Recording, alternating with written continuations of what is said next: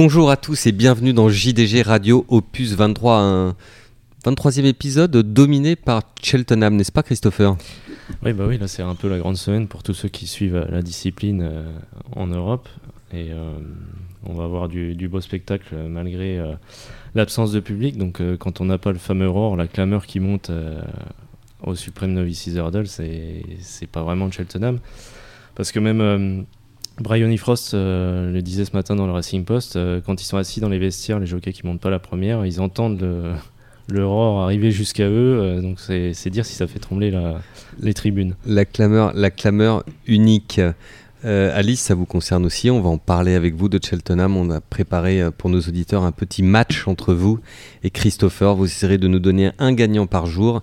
Et la semaine prochaine, dans ce même podcast, on fera les comptes et on saura lequel de vous deux est le plus compétent et mérite de rester bah. à jour de galop. Si je peux me permettre, j'ai pas dit que j'allais donner un gagnant. Hein. Je vais donner des chevaux que j'aime bien et qui ont une chance. C'est très bien. Nous parlerons après avec Anne-Louise. Bonjour Anne-Louise. Bonjour à tous. Du mythique Guinness Village de Cheltenham, qui cette année, bien sûr, est fermé, mais c'est quand même un endroit mythique de Cheltenham. Et je ne sais pas pourquoi on vous a choisi, vous, pour en parler. Je ne comprends absolument pas.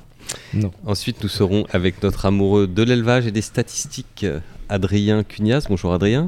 Bonjour. Qui nous parlera toujours en relation avec Cheltenham DFR.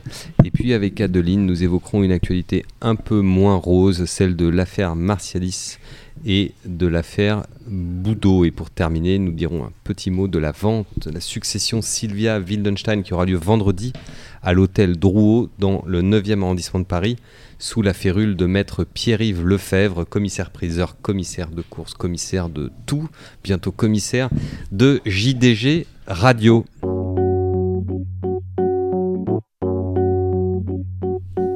Pour entrer tout de suite dans le vif du sujet, Christopher, je vous passe la parole. Vous vouliez parler d'un sujet en particulier sur Cheltenham, c'est celui du relatif manque de partants par rapport aux années précédentes. Cette année, il y a 86 engagés. Euh, en 2020, ils étaient 109. En 2019, 118. Donc, euh, quand même une baisse très nette. Sur la première journée, il y a à peu près le même nombre d'Irlandais d'engagés. Mais euh, il y a plusieurs raisons à ça. Bon, évidemment, il y a le, coût quand on amène des chevaux, mais on, on pourrait penser que c'est ça vraiment la raison.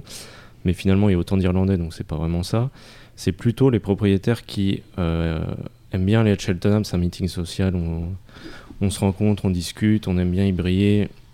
Et là, cette année, les propriétaires sont pas autorisés, donc euh, fatalement, il y a des chevaux qui vont se retrouver à ne pas aller à Cheltenham, mais aller plutôt à Entry, où il y a peut-être des chances qu'il y ait des propriétaires euh, là-bas. autorisés. Donc euh, il y a des entraîneurs qui, comme Paul Nichols hier dans le Racing Post, disaient que au final, c'est un mal pour un bien d'un certain côté, parce qu'ils peuvent courir les chevaux qui ont vraiment des chances et pas euh, courir pour faire plaisir euh, aux propriétaires.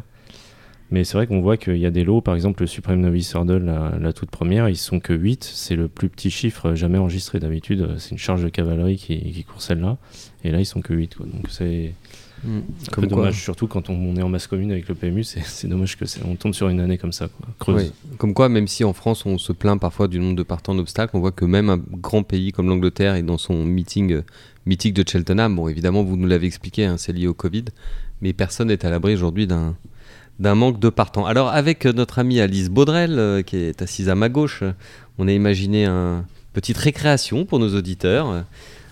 Chaque jour, on a choisi euh, une course. Oh, plus précisément, on en a choisi quatre hein, le Champion Hurdle, le Queen Mother, le Ryanair Chase et la Gold Cup. Et on va vous demander chacun de nous donner un cheval et évidemment nous expliquer pourquoi et vous aurez le droit aussi de, critiquer le choix de votre euh, adversaire du jour. Alors, dans le Champion Hurdle, honneur aux femmes, Alice, vous avez choisi Goshen.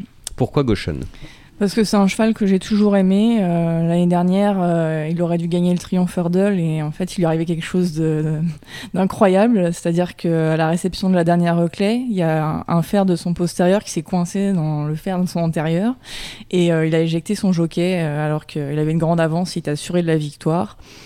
Et euh, alors, quand il a fait sa rentrée en obstacle, il n'a pas été du tout convaincant. Il a fini dernier euh, très loin, mais il était malade. Et euh, depuis, il a vraiment remis les pendules à l'heure en s'imposant dans un groupe 2.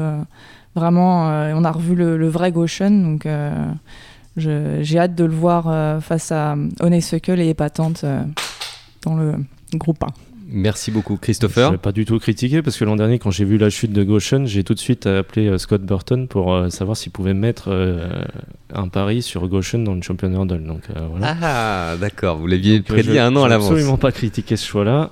Moi, je suis resté plus prudent et parce que je pense que ça peut être une belle histoire. C'est Honeysuckle parce que c'est le couple avec Raquel Blackmore et la montre qu'elle avait donnée l'an dernier. Elle, était, elle avait rasé les murs en passant à la corde. Elle avait donné une leçon de monte à, à Paul Tonnen, le premier jockey de, de Willie Mullins. Et oui, Anne-Louise, je vois que vous regardez ça, vous me regardez avec des gros yeux, mais les femmes donnent des leçons aux hommes également en selle. hein. Euh, oui, c'était quand elle battait euh, Béni des dieux, il me Mm, semble. dans le exactement. Et euh, bon, ça va être un autre sport parce que le terrain va être moins souple qu'il ne l'est en Irlande euh, lors de ses victoires. Mais euh, elle a déjà gagné en bon terrain. Elle a déjà gagné deux fois la Irish Champion Hurdle sur euh, 3200 mètres. Donc euh, honnêtement, euh, elle a vraiment beaucoup de choses pour elle. Et euh, je pense qu'en plus, ça pourrait redorer un peu le blason des courses si on a une semaine qui commence par Raquel Blackmore qui gagne la course phare et qui se termine par Bryony Frost euh, qui gagne la Gold Cup. Ça serait on vraiment va- le, le top. On- N'anticipez pas, on va en parler après. Donc je récapitule pour nos auditeurs. Dans le Champion Hurdle, Alice Baudrel donne Goshen et vous, Christopher Galmi, je vous donnais Honeysuckle. Dans le Queen Mother, Alice. Euh, politologue, qui est le tenant du titre. Euh, ça va être dur de battre chacun pour soi, qui paraît vraiment euh, comme un extraterrestre. Vous n'avez choisi que des outsiders? Non, non, il, est- il doit être donné deuxième, euh, deuxième juste derrière chacun pour soi, ou troisième et pas loin, parce que c'est quand même un cheval qu'on connaît bien à ce niveau, il est confirmé, c'est le tenant du titre, voilà. Mais chacun pour soi, il connaît pas encore Cheltenham, donc il va avoir besoin de, de s'adapter, et contrairement à politologue. Donc, Très bien. Et vous, Christopher? Moi, c'est chacun pour soi. Bah, Alice, elle a mis le doigt sur euh, ce qui est le point d'interrogation, c'est l'aptitude au parcours. Euh, après, je lisais ce matin Paul Nichols qui disait que bon, s'il s'adapte euh, chacun pour soi, donc Paul Nichols qui est l'entraîneur de politologue, euh, si chacun pour soi s'adapte au parcours, il n'y aura pas de course. Mais bon, faut qu'il saute, faut que tout se passe bien, parce que l'an dernier, on se souvient que quelques heures avant la course, il a marché sur un caillou, je crois, et au final, il s'est retrouvé non partant. Euh, mais il a vraiment beaucoup beaucoup de classe et, euh, et euh, Willie Mullins le comparait à quelques-uns de ses meilleurs steeplechasers donc ouais, ça me semble logique. Pour le Ryanair Chase, on va commencer avec vous, Christopher, en inverse. Vous avez choisi Bah, Imperial Aura, alors c'est les couleurs pour ceux qui suivent un peu l'obstacle anglais d'Imperial Commander, euh, c'est une écurie de groupe euh, et Imperial Commander avait gagné la Gold Cup en 2009 si je me rappelle bien. C'est un cheval qui a fini deuxième d'une bonne listed de, qui avait gagné à plus tard euh, une saison auparavant. À plus Il tard, la- qui sera candidat à la Gold Cup cette C'est année. ça exactement. Et euh, c'est un cheval qui aurait pu aller sur les très très bonnes. Euh, finalement, on reste sage en allant sur le, le Ryanair Chase. Et je pense que c'est un cheval qui pourrait finir dans la Gold Cup. Donc euh, dans le Ryanair, ça me paraît être une bonne chance. Et vous, Alice? Bah, un outsider, Saint Calvados, euh, qui était euh, battu d'une encolure dans l'édition précédente, mais il n'a pas été convaincant de sortie cette saison. Mais il faut dire que c'était sur plus long. Donc là, il revient euh, sur un parcours qui devrait mieux lui plaire. Et pourquoi pas, ça... je pense qu'il peut, il peut lutter pour la victoire si- s'il est resté bien. Prise de risque pour Alice et euh, Christopher pour la Gold Cup. On finit par le gros morceau. Euh, bah là, moi j'ai pris une prise de risque euh, si on suit les codes des bookmakers. Parce que je, pense que Frodon, il est vraiment dans l'année de sa vie. Enfin, moi je pensais pas qu'il était capable de faire ce qu'il a fait dans les King George piste plate. Parce qu'on a toujours l'habitude de, penser que c'est un cheval de, de, pi- de piste ondulée de Cheltenham. Quoi. Et à Cheltenham, si on regarde son bilan, il est quasiment ja- jamais décevant. Il est toujours là. Il a gagné un gros handicap à 4 ans, ce qui est pas facile, surtout là-bas. Euh, là, il a fait que progresser. Faudrait qu'il pleuve un peu. C'est peut-être ça qui pourrait être un peu embêtant. Mais d'un autre côté, la distance est quand même très longue, donc euh, l'un dans l'autre. euh, et puis en, en plus, si on termine par une victoire de Brian Frost, comme je disais, ça pourrait redorer le blason de C'est sympa, une notre femme ami qui- Gordon Elliott et de Ouais. ses- Et Une femme qui gagne au début, une femme qui gagne à la fin, ça serait symboliquement Voilà, assez fort. Quelle est, quelle est la cote à laquelle on peut s'attendre sur Frodon? Bah, il était aux alentours de 12 contre 1, donc je pense qu'au PMU, on pourrait s'attendre à quelque chose comme Ouais, ça. Un pari plutôt sympa. Et pour finir, vous Alice, donc dans la Gold Cup face à Frodon, qui proposez-vous? À plus tard, euh, qui est le deuxième favori derrière Album Photo. Euh, donc Album Photo, c'est le double tenant du titre, donc il s'annonce dur à battre. Mais à plus tard, c'est un cheval que j'aime bien, euh, qui a de bonnes lignes, euh, qui arrive avec de la fraîcheur euh, deux mois et demi après son succès dans le Salvage Chase, où il battait euh, notamment Kemboy, qui a confirmé depuis en gagnant euh, la Gold Cup irlandaise. Donc je pense que c'est un bon candidat à la victoire également. Merci beaucoup à tous les deux. On relèvera les compteurs au fur et à mesure de la semaine. Je sens que ça va chambrer. On reste à Cheltenham pour parler d'un endroit un peu mythique, une sorte de, jardin d'Éden, de paradis sur terre pour les gens qui aiment les courses et la bière.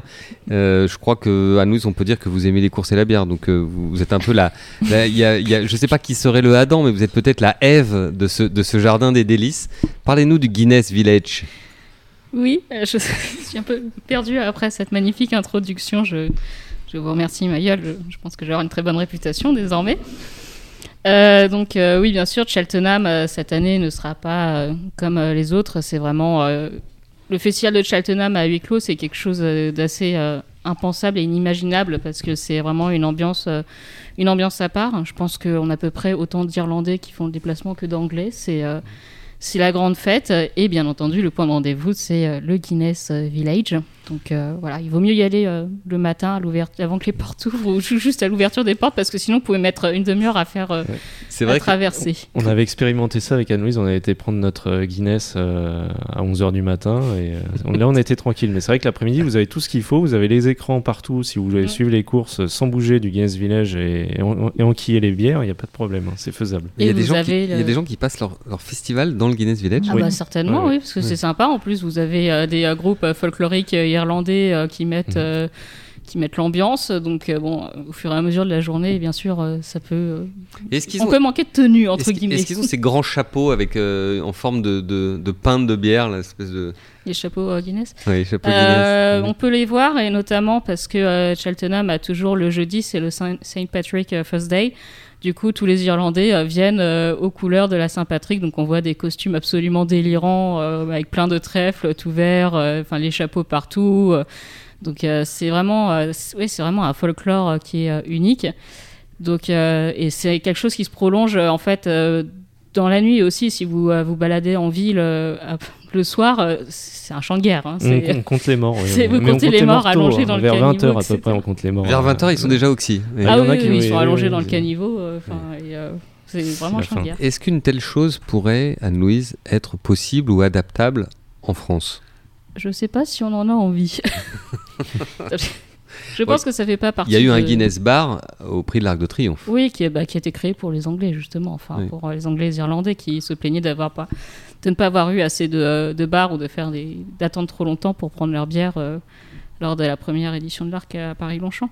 Mais c'est pas forcément dans notre culture. Enfin, c'est vrai que euh, c'est des passionnés qui viennent à Cheltenham, mais c'est aussi un rendez-vous social pour euh, se prendre une cuite euh, gentiment avec ses potes en pleine journée sans culpabiliser. Donc c'est une autre ambiance.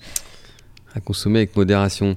et vous vouliez nous dire un mot également de l'accueil du personnel, notamment des Irlandais qui sont nombreux, on sait, les choix irlandais à venir. Et quand le personnel arrive à Cheltenham, cette année, il est, bien accueilli. Oui, ils sont bien accueillis. Alors en fait, euh, il y a une sorte de racing bubble, enfin une bulle qui a été créée pour euh, les Irlandais. Donc euh, les entraîneurs, je crois, ont leur hôtel où ils sont que entre eux. Ils ont le droit de, enfin ils n'ont pas vraiment le droit d'en sortir sauf pour aller aux courses. Et le personnel a en fait des sortes de mobilhomes dans un grand hangar qui a été construit sur le site de Cheltenham comme ça, le personnel euh, n'a pas besoin de sortir de l'hippodrome et va peut aller travailler, euh, notamment les Irlandais qui sont déjà présents sur place et qui travaillent le matin sur l'hippodrome. Ils peuvent sortir pour euh, travailler leurs chevaux facilement tout en restant sur le site. Et il faut savoir que les Irlandais, enfin le personnel n'aura pas le droit de se rendre aux courses s'il n'y a pas le cheval dont ils s'occupent qui court. Donc ils resteront dans leur petite racing bubble et seuls ceux qui doivent s'occuper d'un partant pourront se rendre dans le rond, dans les écuries, etc. pour justement limiter le brassage de population dans cette période de Covid. Cette année particulière, c'est très intéressant de voir comme le monde des courses s'adapte et cherche des solutions parce que l'année dernière, on s'en souvient, il y avait eu un petit peu, euh, Christopher, de débat autour de Cheltenham. Ah bah oui, oui, il y avait même festival des avait eu lieu. bookmakers, euh, savoir si ça allait avoir lieu ou pas, et euh, jusqu'au dernier moment, on ne savait pas. Finalement, ça a eu lieu. Et Cheltenham a été montré un peu du doigt après, hein, en disant. oui, parce que ça a été un gros cluster, et le jeudi soir, on ne savait pas si ça allait courir le lendemain pour la Gold Cup, parce qu'il y a à Londres, ça commence à fermer plein d'endroits. Hmm. Et au final, et, les Irlandais sont commencé à partir aussi, parce qu'il y a beaucoup de journalistes irlandais qui n'étaient pas là le vendredi parce qu'ils avaient peur que les frontières soient fermées. Et euh, oui, après, ça a été montré du doigt, comme quoi c'était un gros cluster. Donc, euh, c'est peut-être aussi pour ça que euh, les courses n'ont pas fait partie pour le moment de, des sports qui sont des événements pilotes pour la reprise du, du public, parce que j'ai vu ça que apparemment il y a du foot, il y a, il y a même du, du, du billard, pardon. Donc euh, au final, euh, les courses sont pas dans le sont, sont pas dans le, la Oui, liste. elles quoi. ne sont pas favorisées par les pouvoirs publics parce qu'elles n'ont pas montré exemple l'année dernière. Contrairement à la France, je dirais, où, où on a toujours redémarré en premier parce que euh, les huis clos s'étaient bien passés. Après, je sais pas si on peut dire qu'elles n'ont pas montré euh, l'exemple l'an dernier. Enfin, ce qui- il s'est passé ce qui s'est passé. qui- Mais Boris Johnson avait en effet fait un discours euh, alarmiste dès le jeudi. Donc c'est là où les rumeurs sont montées sur Cheltenham. Mais si Cheltenham a couru, c'est parce que le gouvernement avait donné aussi l'accord. hein. Évidemment, Mm. oui. il Et euh, je crois qu'il y avait eu aussi des matchs, euh, alors je sais plus si c'était de foot ou de rugby qui avaient Mm, euh, de fait, Ligue euh, des Champions. oui, ouais, qui avait semble. fait euh, gros cluster, qui avait été euh, critiqué, etc. Donc euh, c'est vrai que euh, c'était un peu. euh, Nous, on était déjà en période, euh, si je me souviens bien, de, de confinement euh, et qu'on voyait cette foule incroyable à Cheltenham, on se disait mais ils sont fous. Oui, on venait juste de commencer. Parce on n'était pas encore co- confinés. hein. Non, Pas encore Non, bah alors parce que on moi, allait- j'étais- on, on est rentré. J'étais euh, en vacances là-bas et je suis rentrée. On a été confinés 9 jours plus tard, quelque chose Ah, comme on, ça. allait, on allait commencer. Ouais. Ouais. D'accord. Très bien, merci beaucoup. Euh, Adrien, je, vous passe la parole parce que l'autre sujet, évidemment, autour de Cheltenham, c'est tous les ans le même, celui de la participation des FR, celui des chances détenues par les FR. Finalement, une sorte de bilan de santé de, la filière française d'obstacles. Qu'est-ce qu'on peut dire justement sur le millésime 2021 Alors, bah, déjà, en préalable, je pense que ce qu'il faut dire, c'est que c'est sûr que c'est difficile de faire des statistiques sur un petit nombre de, de courses. Enfin, ça n'a pas valeur de. Ça pas valeur de, règles. Par contre, c'est certain que ça a un impact commercial absolument colossal. C'est-à-dire que le, fait justement que les chevaux élevés en France euh, ou et achetés en France brillent à Cheltenham, c'est ce qui porte, euh, c'est ce qui porte vraiment le, commerce des chevaux d'obstacles. C'est le rêve de tous ces gens-là. Et, et, c'est super important que les FR gagnent beaucoup de groupes et probablement et surtout plus que les années précédentes euh, dans ce festival-là. Et euh, parce que euh, si euh, la demande devient plus sélective euh, et que les chevaux français ont toujours un taux de réussite élevé, euh, on, peut, on peut espérer qu'ils subissent moins euh, une éventuelle euh, baisse euh, de flux commercial que les Irlandais, euh, par exemple. Et c'est vrai que euh, il y a deux manières d'aborder la chose. On peut regarder euh, l'antéposte et voir euh, combien de FR sont dans les trois favoris de toutes les courses. Euh, c'est vrai que c'est. Ça, des fois, ça se joue à pas grand chose. Une victoire de groupe à Cheltenham, ça peut se jouer à une tête, une encolure. Bon.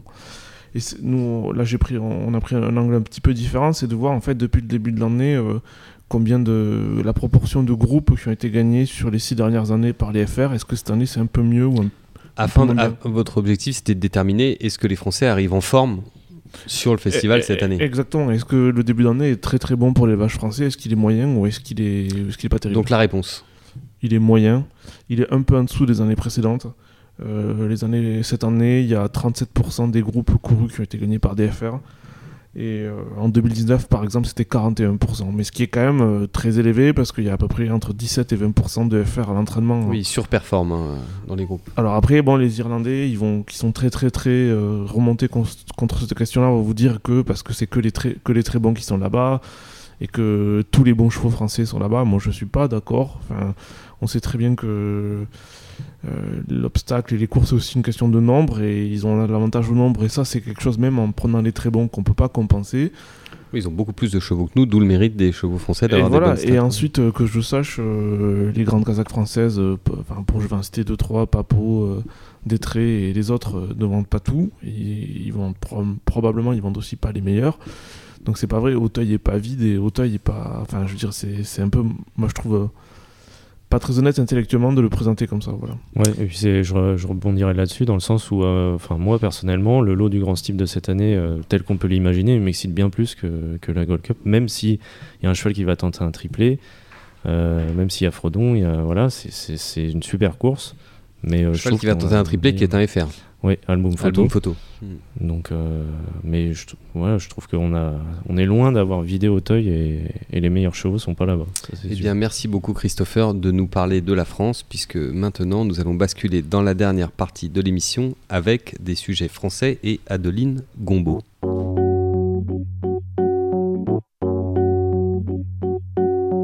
Une actualité, euh, je dirais, pour la France un peu moins rose, euh, Adeline. Disons que les courses ont été ont été mises en valeur. Enfin, et mises en valeur, c'est pas le c'est pas le bon terme. On a beaucoup parlé des courses euh, la semaine passée dans les médias généralistes, dont on n'a pas l'habitude, mais pas pour les bonnes raisons. Donc, bon, je pense que tout le monde a, suivi. Mais, euh, mais pour résumer, euh, l'affaire Martialis a vraiment éclaté la semaine passée avec la garde à vue d'une quinzaine de personnes mardi. Évidemment, c'était dans le Parisien, par exemple, dès mercredi. Et Libération a choisi le week-end pour sortir quatre pages quand même sur... alors à la fois ce qu'on peut appeler l'affaire Boudot, c'est-à-dire la, la plainte euh, pour viol dont il fait l'objet, mais qui a été, euh, j'allais dire, agglomérée avec euh, un papier sur le soi-disant sexisme dans les courses, avec, en partant de la décharge accordée aux femmes depuis 2017. Donc c'est assez, je trouve ça assez injuste pour France Gallo, qui a fait notamment pour les femmes avec cette, cette décharge beaucoup d'efforts, et en fait, voilà, ils se reprennent le le boomerang en, pleine figure dans les, dans les médias généralistes. Euh.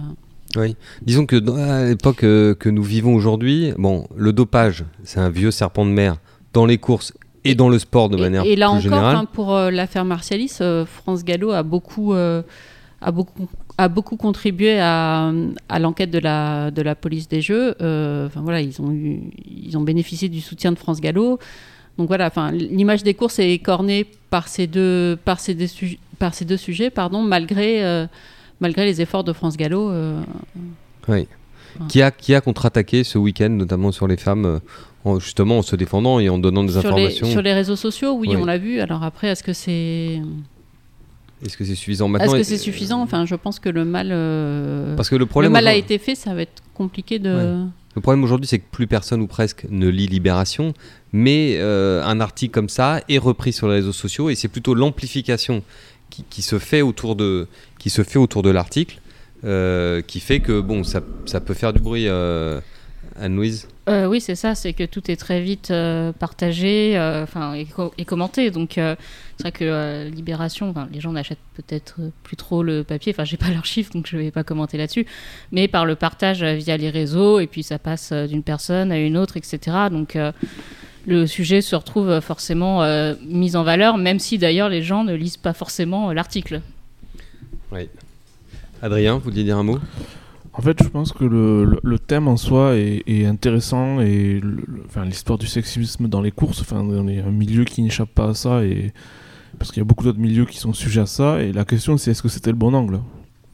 Bon, Moi, j'ai pas trop bien compris euh, le la relation avec euh, la plainte qui a été déposée contre Pierre-Charles Boudot. Enfin, je... Oui, il n'y a pas de lien avec le fait que les, J'ai les trouvé courses seraient un ça sport. assez, Non, maladroit. Enfin, je, en fait, je pense que voilà, ils parlaient de, ils, insinuent qu'il y a une, une omerta et, euh, et que du coup toutes les affaires sont étouffées. Et je, je, je sais pas, c'est dur à juger, mais en tout cas, enfin, moi je pense qu'il y a malgré tout, euh, comme dans beaucoup d'autres milieux, je le répète, euh, des, problèmes de sexisme dans notre univers et euh, quiconque a bossé dans une écurie avec euh, sait que parmi là Diana enfin c'est pas c'est pas le plus grand des secrets c'est pas non plus une, infamie qui touche que les courses mais je pense que dans les pratiques et les relations humaines employeur employé il y a on n'est pas le milieu le plus euh, le plus euh, le plus moderne on va dire.